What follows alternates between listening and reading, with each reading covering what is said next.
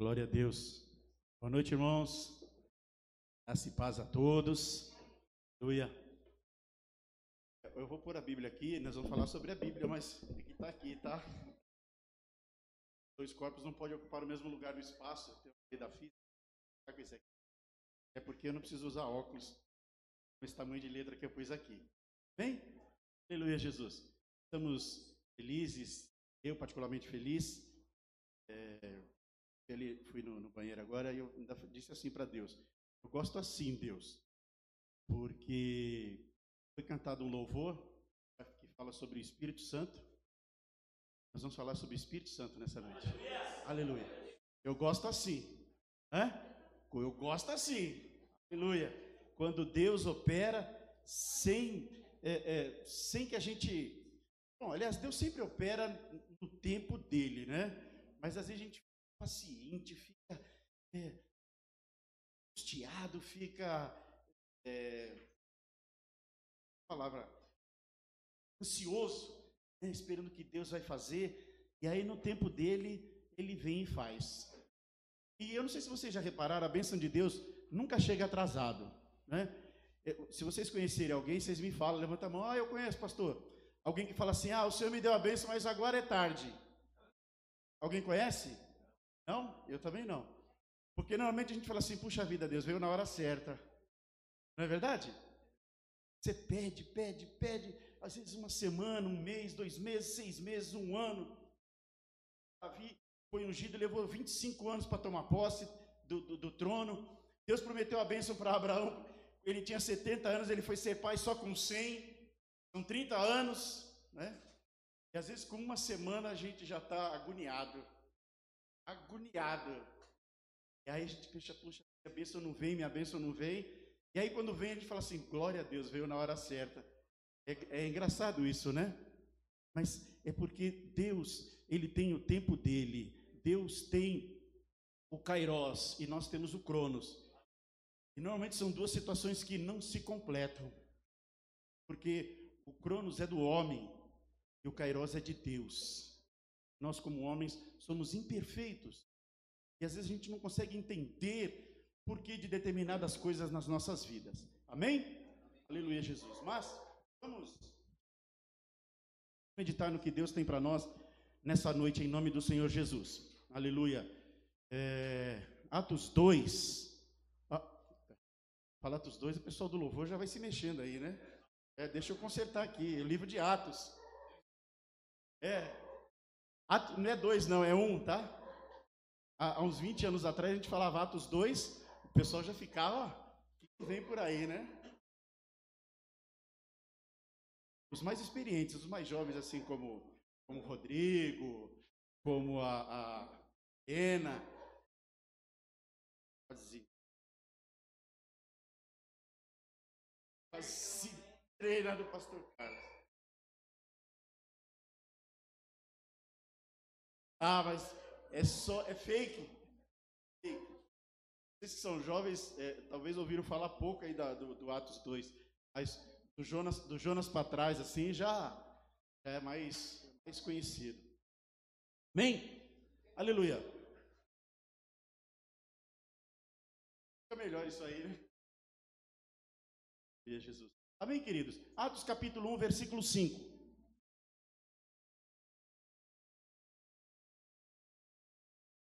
Você que está, está nos assistindo pela internet, saiba que é um prazer muito grande ter você conosco, amém? Nos nossos cultos, nas nossas lives, é, é, nossos, mesmo nas nossas, nos nossos estudos. Se você quiser participar, entre em contato conosco.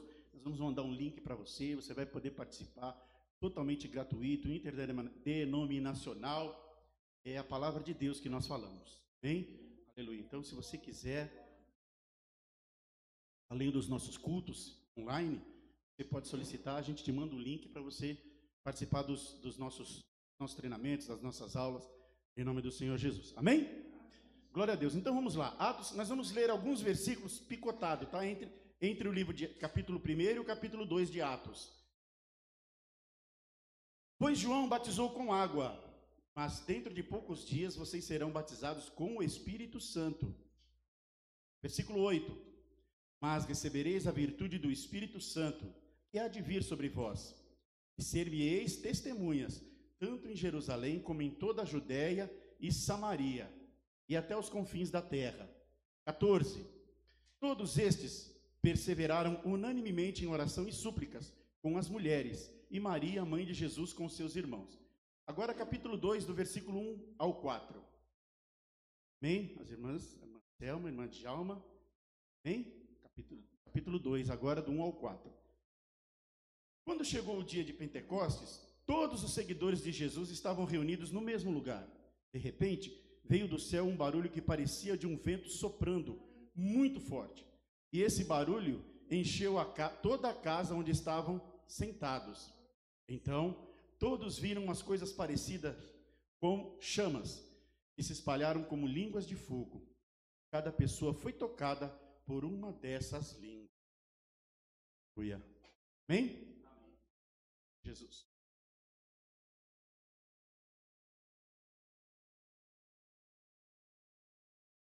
Ah, ainda tem o versículo 4. Todos ficaram cheios do Espírito Santo, começaram a falar em outras línguas, de acordo com o poder que o Espírito Santo dava a cada pessoa. Aleluia. Então vamos, vamos contextualizar o texto, vamos é, é, explicar, definir algumas coisas antes da gente entrar na mensagem propriamente dita. Naquele dia do capítulo 2 de Atos, é, as pessoas falam assim: ah, foi, aconteceu o Pentecostes. Na realidade, aconteceu o Pentecostes, mas todo ano acontecia. Desde mais de dois mil e poucos anos atrás. O Pentecostes, ele era uma festa judaica. Quando, quando os judeus saíram da, da, do Egito, da Babilônia foi depois. Mas quando saíram antes do Egito, eles tinham três festas. Eles tinham a Páscoa, ou de Asmos, eles tinham a festa das colheitas, ou das semanas, e eles tinham uma outra festa que era a festa dos tabernáculos. E aí, por volta do ano 300, mais ou menos antes de Cristo, é, a Grécia dominava toda a cultura. A Roma dominava na parte bélica e a Grécia na parte intelectual, na parte de, de, de pensamentos, de filosofias. E essa segunda festa dos judeus, que eram chamadas de colheitas ou de semanas, recebeu o nome Pentecostes. Que na realidade significa 50 dias depois da Páscoa. Então, Pentecostes, 50 dias depois da Páscoa. As duas primeiras celebrações, que eram a festa, a Páscoa e a, Pentecostes, permaneceu e acho que permanece até hoje. A terceira festa, que era dos tabernáculos, caiu em desuso e, e não se fazem mais. E aí, assim, os discípulos estavam reunidos e havia passado 50 dias da morte de Jesus. Logo, Jesus havia morrido aonde? Que período? Hum? Olha, pessoal, EBD, EBD, na Páscoa. Não é verdade? Jesus não morreu na Páscoa? A gente fica assim. Natal? Vem aqui, joelho aqui que eu vou orar. Quem falou Natal aí, estende a mão para cá que a gente vai orar. A Sandra do outro lado, se estiver assistindo aí, deve ter posto a mão assim. Jesus morreu na Páscoa. Tanto é que eles queriam quebrar as pernas de Jesus para que, porque não podia ficar na cruz no período da Páscoa. Mas quando eles chegaram, Jesus já tinha morrido, amém? Então, da Páscoa ao Pentecostes eram 50 dias. Da Páscoa ao Pentecostes eram 50 dias. E Pentecoste no grego é exatamente isso, 50 dias depois da Páscoa. Então vamos lá. É... Aí eles estavam, eles estavam reunidos num lugar chamado cenáculo. Hein? Um lugar chamado cenáculo. Cenáculo no, no, no, no romano, ele vem de cena, é da palavra, deriva da palavra cena, que significa jantar. Alguns estudiosos afirmam que nesse mesmo lugar onde eles estavam reunidos, foi onde Jesus ministrou a última ceia. E cenáculo normalmente era a parte de cima de uma casa. Então imagina um sobrado, você tinha o térreo, né, a sala ali, lá, e na parte de cima era um quarto de hóspedes, algumas cômodos, partições. E ali é, é, eles estavam reunidos, por isso chamava cenáculo. E aí nós vamos, com a direção e a orientação do Espírito Santo de Deus, nós vamos é, é, discorrer um pouco sobre isso, em nome do Senhor Jesus. Então, haviam ali aproximadamente 120 pessoas, entre homens e mulheres, e junto com eles os discípulos. Amém? E eles estavam ali, nós lemos no versículo, quem manteve a Bíblia aberta pode ler o versículo 14 para mim, por gentileza.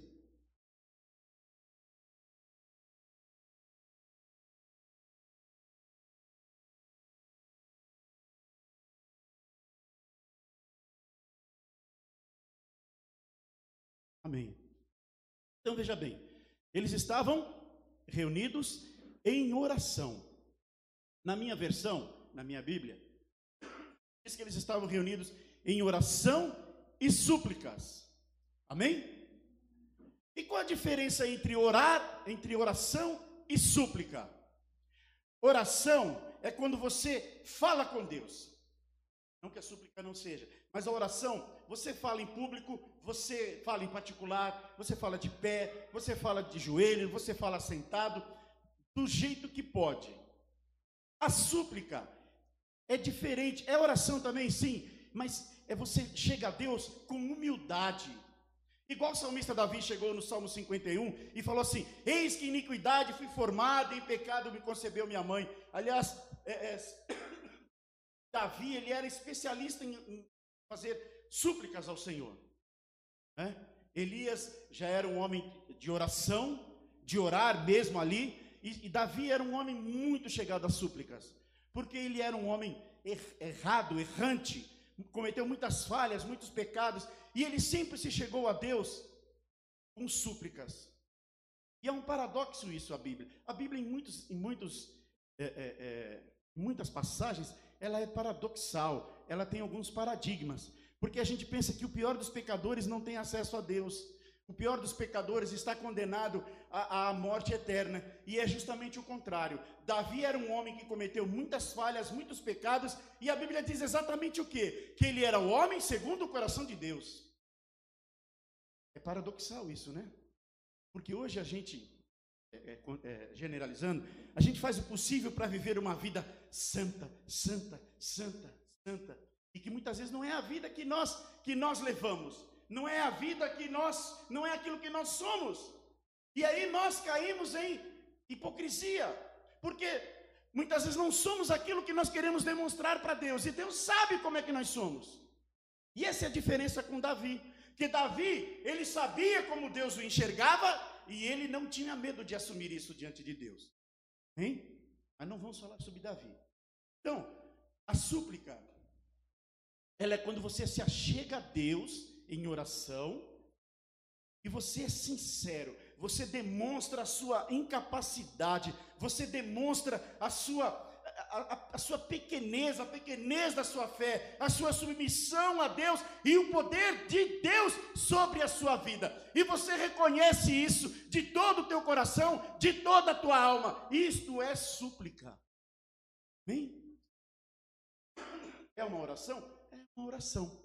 Não deixa de ser uma oração. Mas é uma oração que vem lá do fundo da sua alma. Normalmente, quando, essas, quando acontece esse tipo de oração, ela invade o impossível. Ela move as mãos.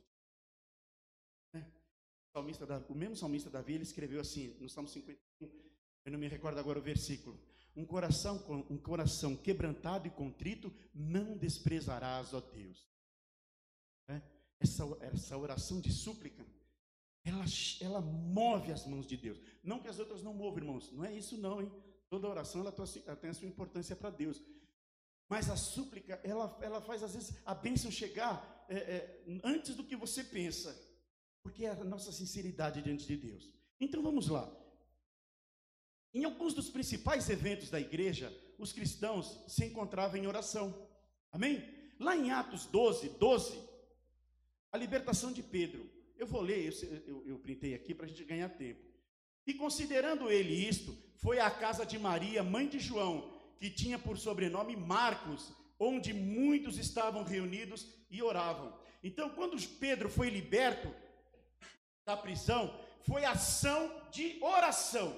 A igreja estava unida, reunida em oração, e a oração moveu os céus, moveu a mão de Deus, e Pedro foi liberto. E quando Pedro saiu da cadeia e foi ali, ele encontrou as pessoas respondendo às redes sociais e comentando a rodada de domingo, que tinha sido sensacional, e a zebra lá do time perdeu, e o outro. Será que foi isso que aconteceu? É, um grupinho aqui respondendo.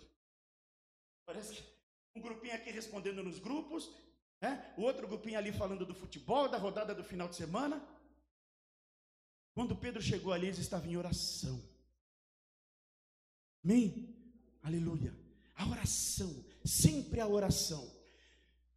É, Lucas 24, 33, os discípulos no caminho de Emaús, e na mesma hora, levantando-se, tornaram-se, tornaram para Jerusalém e acharam congregado os onze e os que estavam com eles. Amém? Então, os discípulos no, no caminho de Emaús, eles foram, e Emaús ficava distante de Jerusalém mais ou menos 11 quilômetros. Sei lá, algo como daqui no Belém, mais ou menos, mais ou menos, 11 quilômetros daqui no Belém, no Braz, mais ou menos. E já era tarde da noite. Tanto é que eles falaram assim para Jesus: fica conosco essa noite, porque é perigoso você ir por esses valados. E aí, quando os olhos deles se abriram, dos discípulos, né? Depois que Jesus deu a ceia para eles, eles, puxa vida, era o mestre que estava conosco. Na mesma hora, eles voltaram para, para Jerusalém, mais 11 quilômetros de volta, de noite. Eles não se preocuparam com ladrões, com salteadores, com animais, com nada. Eles se preocuparam em contar o que havia acontecido na vida deles. E quando eles chegaram lá, tarde da noite, o que será que aconteceu? A igreja estava reunida em oração. Amém? Estavam reunidas em oração. Então é importante notar que eles estavam reunidos em oração. Em seguida,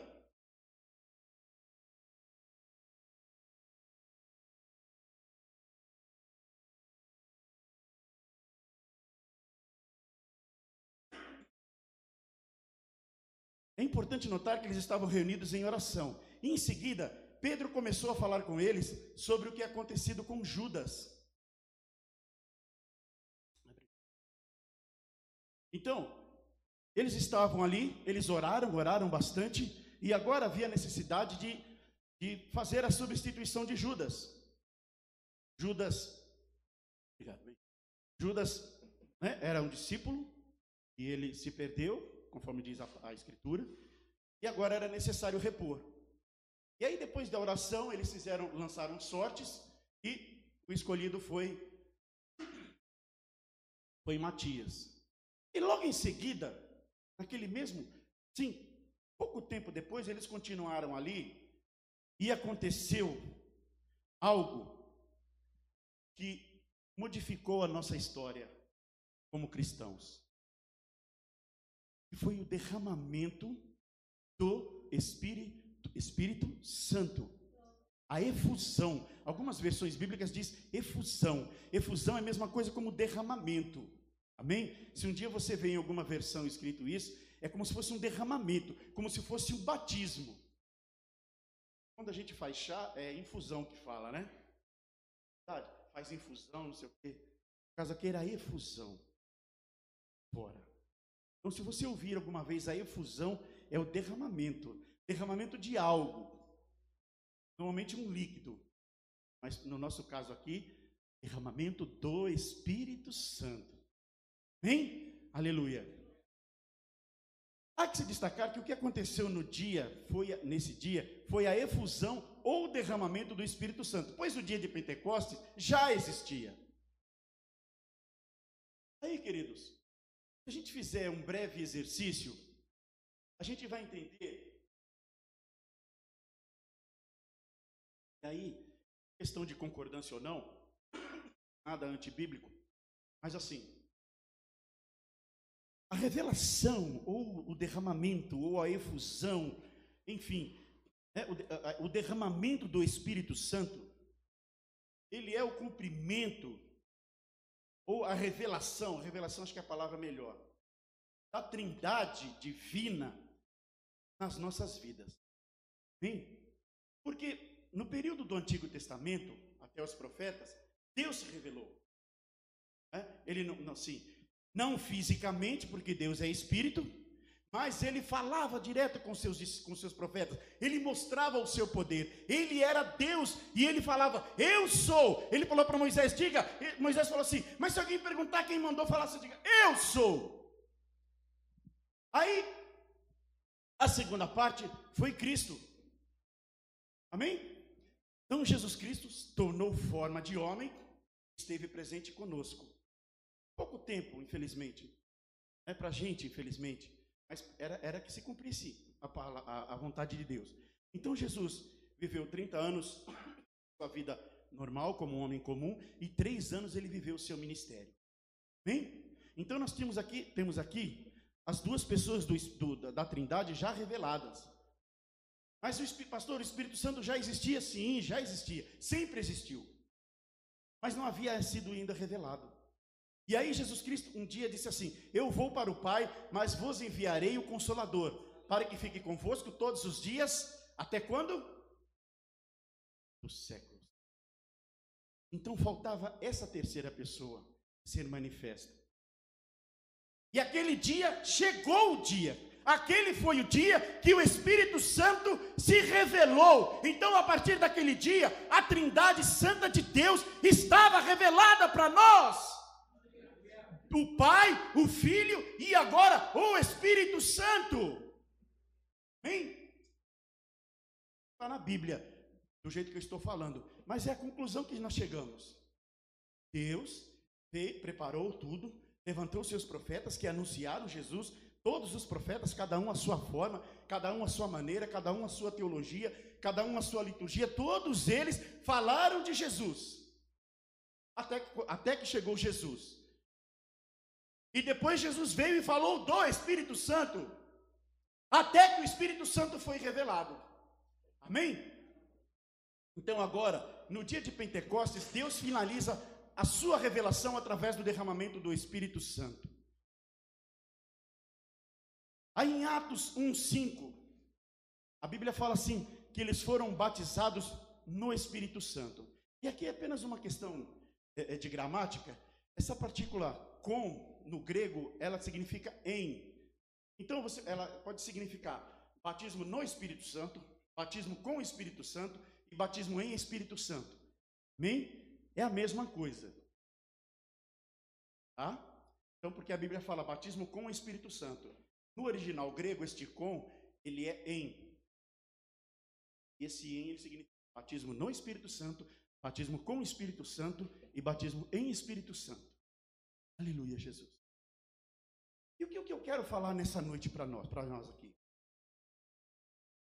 É sobre o batismo no Espírito Santo, ou o selo do Espírito Santo, e a plenitude do Espírito Santo. Amém? Existe uma diferença entre ser batizado no Espírito Santo e você ter a plenitude do Espírito Santo. Então vamos lá. O batismo no Espírito Santo nós recebemos quando ouvimos a palavra e cremos no Evangelho e na obra de Cristo na cruz. E acontece apenas uma vez. Hein? Então, lá em Efésios, se alguém quiser abrir aí, Efésios 1, 13.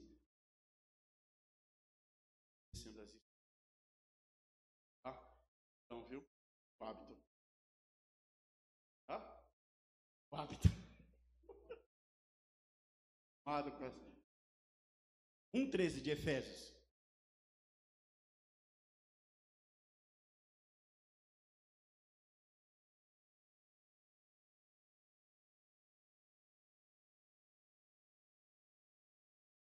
Hein? Selo da promessa, selo do Espírito Santo, uma vez só, quando você se converte. Hein? É assim, é, é, Pastor Carlos fala sempre isso. A gente, quando está preparando a mensagem, a gente é, é o primeiro a ser ministrado, né?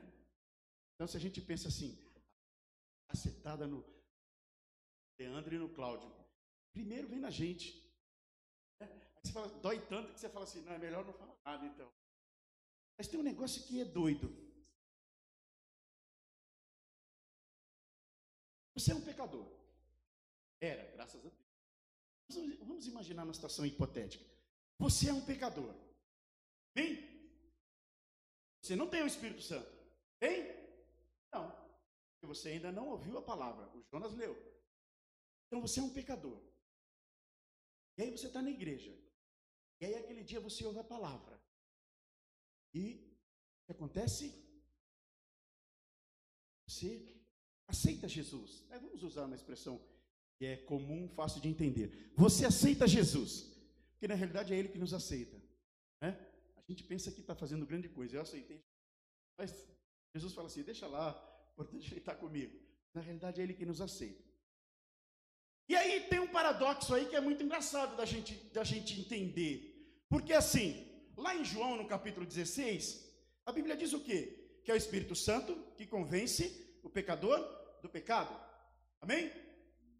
Mas se você é ímpio, se você não é cristão, você ainda não tem o Espírito Santo. Como é que o Espírito Santo te convence do pecado se você ainda não tem o Espírito Santo? Hã? É doido, não é doido? Porque você fala assim: ó, oh, você aceitar Jesus, o Espírito Santo vai estar com você. Mas se é o Espírito Santo que move a pessoa a aceitar Jesus? Uma vez eu ouvi um pregador falando,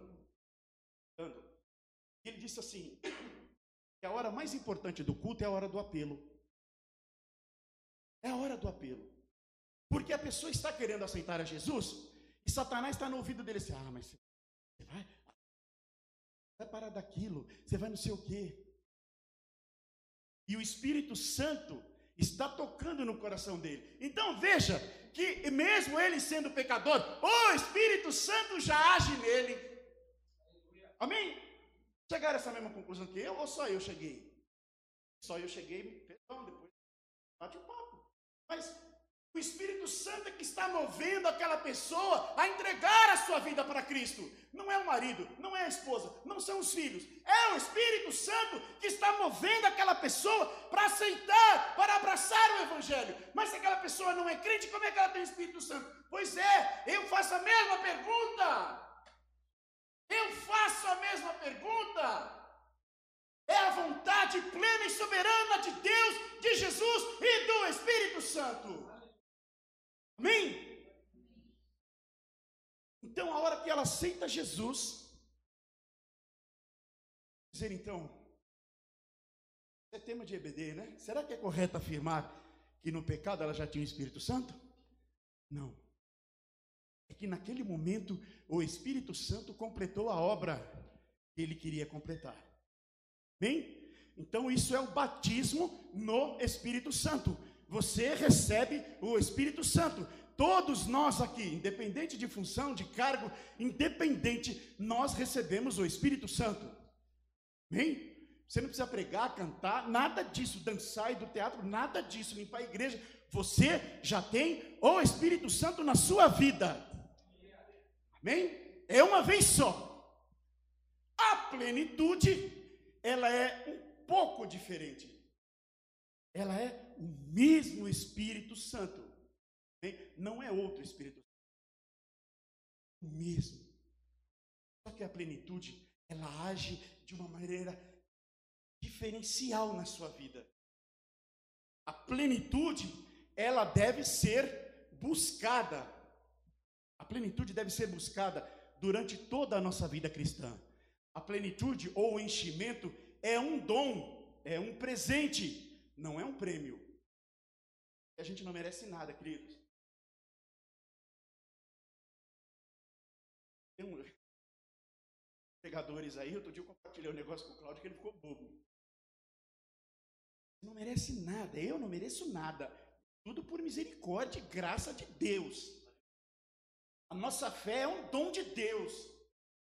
O Espírito Santo é um presente de Deus. O enchimento é um dom, não é um prêmio. Ela é uma experiência bem definida e pessoal. O batismo com o Espírito Santo é a mesma coisa de ser cheio do Espírito? Não. Paulo disse lá em Efésios 5,18: Enchei-vos do Espírito. Amém? O versículo continua. Ele diz assim: Enchei-vos do Espírito. O, o, a expressão, o verbo enchei-vos, ele está no presente do indicativo, mas ele também está no imperativo. Então eu digo para você, querido, ser cheio do Espírito Santo não é um hashtag fica a dica. Ser cheio do Espírito Santo não é um conselho.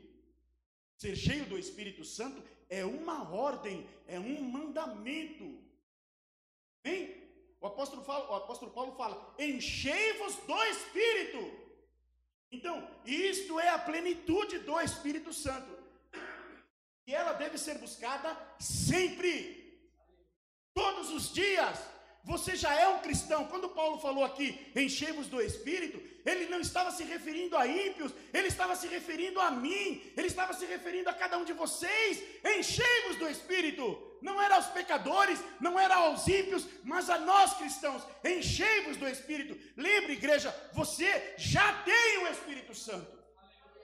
Você já tem ele contigo. Aleluia.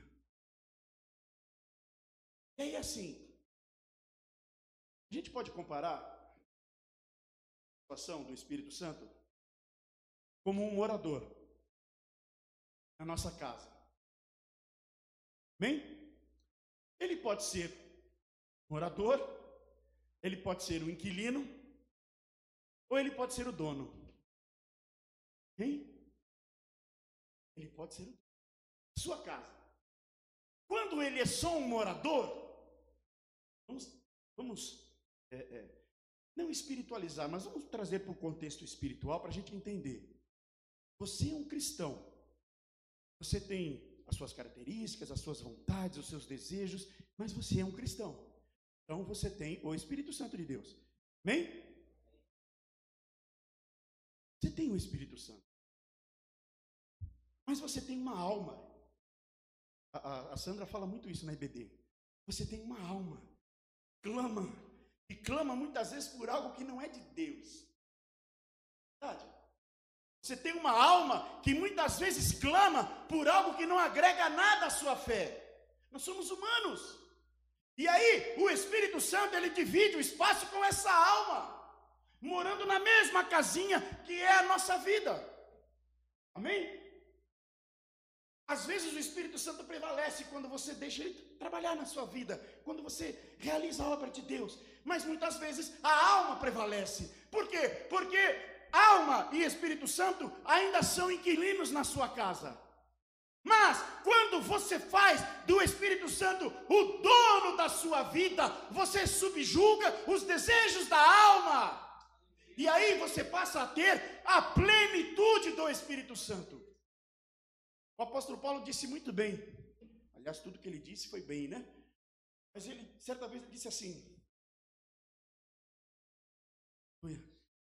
Já não sou eu quem vivo, quem vive, mas Cristo vive em mim. E aqui nós podemos interpretar como sendo Cristo e toda, é, é, toda a trindade, porque o Espírito Santo também. Bem? Então vamos lá. O que é a plenitude do Espírito Santo? Atos 1, 8. Quem pode ler?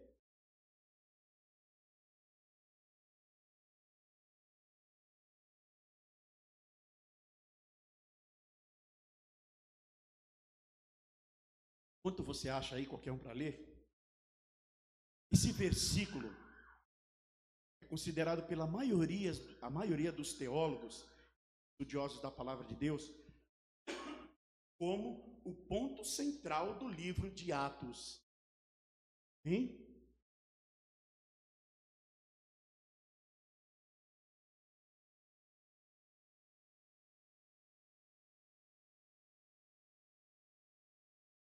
Aleluia. Então, repetindo, esse, para muitos estudiosos da palavra de Deus, este é o versículo central, ponto central de todo o livro de Atos. É ação, atos é ação. Né? A palavra poder que o Cláudio leu, ela, vem, ela no grego, ela significa virtude. E virtude, no original, vou falar uma palavra aqui que a maioria dos jovens aí estão acostumados. significa dunamis. Já ouviram essa palavra? Dunamis. Dunamis é poder em ação, é o poder real. Essa é a plenitude do Espírito Santo. Amém? Estou falando aqui a crentes, estou falando aqui a cristãos. Nós já temos o Espírito Santo. Amém? Você não precisa ralar para ter o Espírito Santo. Você não precisa ficar três dias sem comer. Você não precisa ajoelhar no milho para ter o Espírito Santo.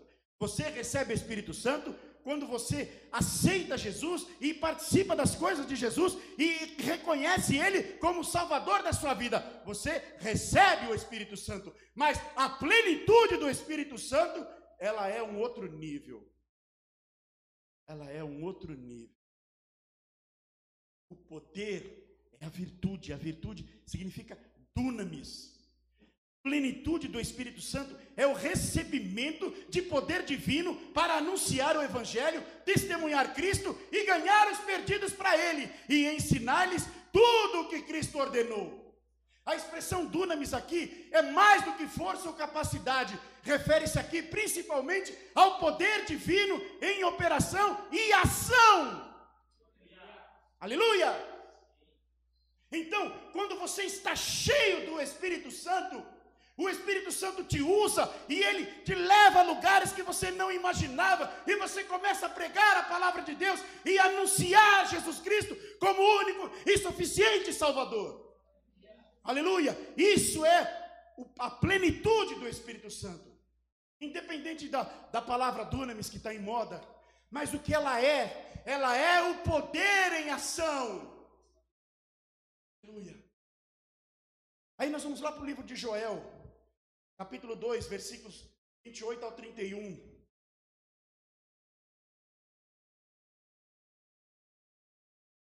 O Senhor diz ao seu povo: Depois disso, eu derramarei o meu espírito sobre todas as pessoas. Os filhos e as filhas de vocês anunciarão a minha mensagem. Parênteses aqui. É, é, esse texto está na linguagem de hoje, amém? Talvez tenha um pouco de diferença. Eu achei mais nas outras versões, na Almeida, na, na e fala profetizarão. Nossos jovens profetizarão. E na realidade é pregar a palavra. Por isso que eu escolhi essa versão que é mais fácil da gente entender. Então está na linguagem de hoje, tá? Então, recapitulando aqui. Depois disso, eu derramarei o meu espírito sobre todas as pessoas. E as filhas de vocês anunciarão a minha mensagem. Os velhos sonharão e os mudos terão visões. Até sobre os escravos e as escravas, eu derramarei o meu espírito naqueles dias. Está vendo? Independe da condição social, independe de, do seu saldo bancário, independe de qualquer coisa. Farei com que apareçam coisas espantosas no céu e na terra Haverá sangue e fogo e nuvens de fumaça. O sol ficará escuro e a lua se tornará como cor de sangue, antes que chegue o grande e terrível dia. Eu não sei se vocês são assim. A, pastora Rosângela fala sempre assim. Ela é muito curiosa. Sei se vocês notaram, o versículo 28 começa assim: depois. Né? E depois disso, Aí, vocês estão, estão abertos aí? Dá para corroborar comigo ou não? Depois, né? Depois. É, então. Aí ele fala assim, então, depois. Depois, depois de quê? É, exatamente. Depois de alguma coisa. E aí, você vai lendo? Os versículos anteriores, e aí você começa. Aí eu cheguei no versículo 12 do mesmo livro do, aliás, do mesmo capítulo. E diz assim, o versículo 12 do capítulo 2: Voltem para mim de todo o coração, venham a mim com jejum, choro, mento. Hein? Chegamos a essa conclusão ou não? Chegaram aí? Então, a plenitude, eu pelo menos eu entendi assim, a plenitude do Espírito Santo, ela só vai ocorrer em você, em mim, quando eu chegar a Deus com todo o meu coração, com jejum, choro e lamento. Amém? É você é você ser abnegado, é você renunciar, mas você já é um cristão, amém? Mas eu sou, sou, sou um cristão cheio de erros, cheio de falhas, eu sou um cristão que tem medo, eu sou um cristão que falha, e Deus vai me usar, porque eu estou chegando a Deus. Jesus Cristo diz assim: chegai-vos a mim, e eu chegarei a vós. Aleluia.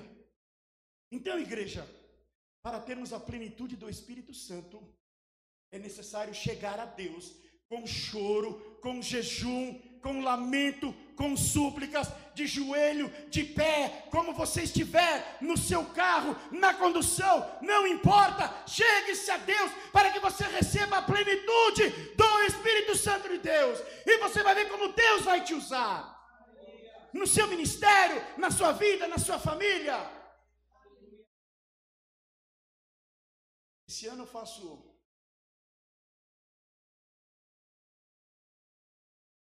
Esse ano eu faço 55 anos.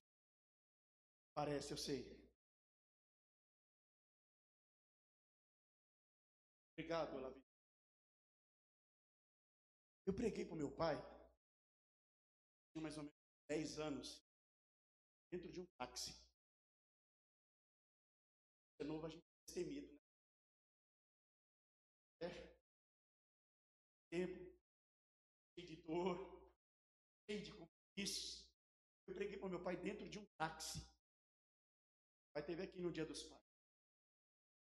Dentro de um táxi eu falei. Fumava e bebia. Uma coisa para você.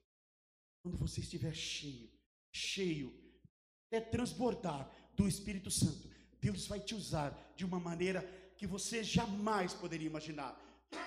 Deus vai te, o Espírito Santo vai te capacitar e vai te levar a lugares que você sequer imaginava, mas o Espírito Santo vai te usar. Foi a plenitude do Espírito Santo que capacitou Pedro a pregar e a ganhar quase 3 mil almas naquele dia, no dia de Pentecostes. Foi a plenitude do Espírito Santo que permitiu a Estevão levantar os olhos e ver a glória de Deus e Jesus Cristo em pé à direita de Deus. Foi a plenitude do Espírito Santo. Foi a plenitude do Espírito Santo que capacitou o apóstolo Paulo a se defender no tribunal perante o rei Agripa, perante Félix, perante Festo e outras autoridades. A ponto de Festo, a ponto de o rei Agripa quase falar, falar assim: Olha, você quase me persuades a aceitar esse Cristo, é a plenitude do Espírito. E aí você vai falar assim: ah, mas era Paulo, era Pedro, era Estevão. Para Deus, você e eu somos iguais a estes homens. Deus nos vê como seus filhos, seus servos. Ele não vê, ah, esse aqui, ah, esse aqui eu vou dar mais poder, esse aqui eu vou dar menos poder, esse aqui eu vou abençoar mais, esse aqui eu vou abençoar menos. Deus nos abençoa, aleluia, mediante a nossa fé, mediante o querer dEle, mas acima de tudo, mediante a nossa busca constante e incessante da Sua glória, da Sua graça e do Seu poder. Aleluia. A plenitude do Espírito Santo é que nos capacita, nos enche de autoridade e poder para pegar a palavra.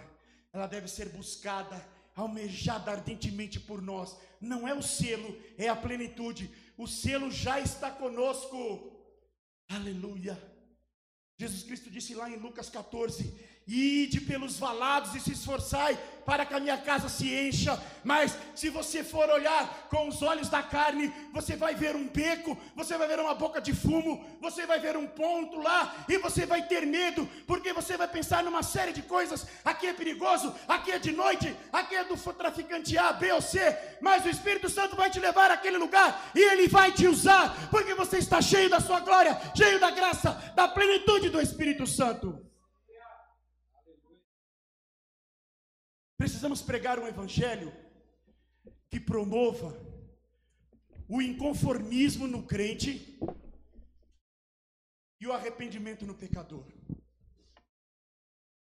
Amém? Precisamos pregar um evangelho que nos deixe como cristãos inconformados, de olharmos esses lugares e falar assim: meu Deus, que eu possa buscar as almas John Knox, depois vocês pesquisem lá, ele foi um reformador escocês e ele orava assim: Senhor, dá-me a Escócia, senão eu morro. Dá-me a Escócia, senão eu morro. E uma determinada vez, a rainha chamava Maria a sanguinária, que não é essa aqui. Misericórdia, Não é essa aqui. Fique bem claro isso. Ela falou assim para os seus súditos: Eu temo mais a oração de João Knox. Eu temo mais a oração de João Knox do que 10 mil soldados ingleses.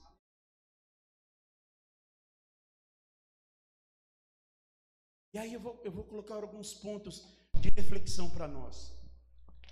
Eu não sei se vocês sabem, a população carcerária no Brasil ela é de 800 mil pessoas. Ela é a terceira população carcerária do mundo. Só atrás dos Estados Unidos, que tem 310 milhões de pessoas, 320 milhões de pessoas. E atrás da China, que tem quase 2 bi, 1 bi e meio de gente. Eu acredito que se nós fizermos a proporção, a gente vai para segundo, talvez para primeiro. Esses dias eu comentava com o Cláudio em casa, a gente conversando sobre a Bíblia. E eu cheguei à conclusão que em algum ponto, eu não tenho a pretensão de ser, mas em algum ponto a igreja errou. Em algum ponto a igreja falhou. A igreja que eu digo, irmãos, não é o CNPJ, não é a instituição, é o corpo. Amém? Nunca aplaca a instituição. Em algum ponto a igreja errou. Porque nós, em, em algum ponto, a plenitude deixou de ser alcançada. E nós agimos como homens, fizemos do Espírito Santo um inquilino em nossa casa, e ele dividiu o espaço com a nossa alma, e na maioria das vezes ele perdeu. E quando nós perdemos, a igreja perde. Quando o Espírito Santo perde espaço em nossa vida, a igreja perde, o Evangelho perde, o reino perde. Quando o Espírito Santo precisa dividir espaço com as nossas vontades, o reino perde, a igreja perde, eu perco crescimento, eu perco fé, eu perco ânimo. Segundo o Google, no mês de maio, no mês de maio ou junho, houve um aumento de 127% na procura por divórcio no Rio de Janeiro. A pesquisa, assim, sabe quando coloca lá como dar entrada em, em, em documentação para divórcio? 127%. Hoje, a gente escuta algumas pregações, internet, Instagram e YouTube, que falam de amenidades bíblicas. A Bíblia toda é importante, claro, da, de capa a capa, o mapa, tudo, o índice, tudo isso é importante. Mas o evangelho genuíno que converte, que transforma, ele tem ficado, ele tem sido substituído por amenidades bíblicas. Pedro, se você olhar, Pedro e Paulo, Paulo, quando estava lá no tribunal perante Agripa, o rei Agripa, e Pedro, quando converteu, eles pregaram e anunciaram a mesma coisa que Jesus Cristo veio a este mundo e morreu para salvar o pecador. Nós, como igreja, precisamos buscar essa plenitude, essa plenitude que muda o mundo, essa plenitude que muda o nosso bairro, essa plenitude que muda a nossa família. Aleluia. Fica de pé, queridos.